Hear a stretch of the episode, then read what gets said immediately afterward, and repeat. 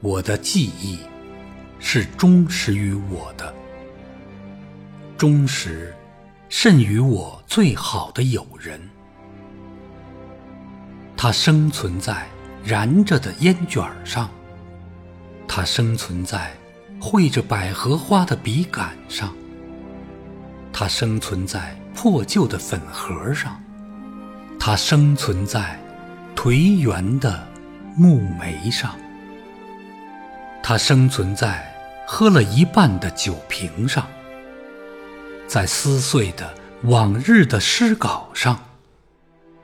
在压干的花片上，在漆暗的灯上，在平静的水上，在一切有灵魂、没有灵魂的东西上，它在到处生存着，像我在这世界一样。他是胆小的，他怕着人们的喧嚣。但在寂寥时，他便对我来做密切的拜访。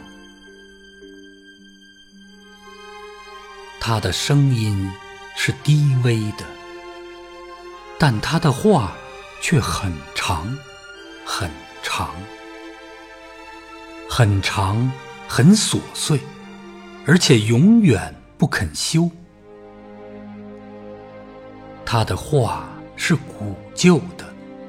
老是唱着同样的故事，他的音调是和谐的，老是唱着同样的曲子。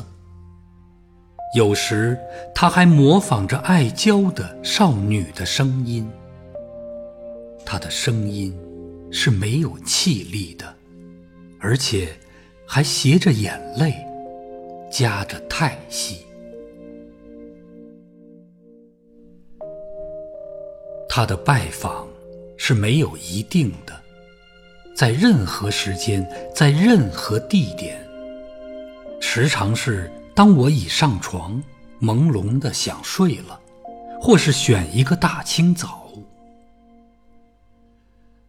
人们会说他没有礼貌，但是我们是老朋友。他是锁锁的。永远不肯休止的，除非我凄凄的哭了，或者沉沉的睡了。但是，我永远不讨厌他，因为他是忠实于我的。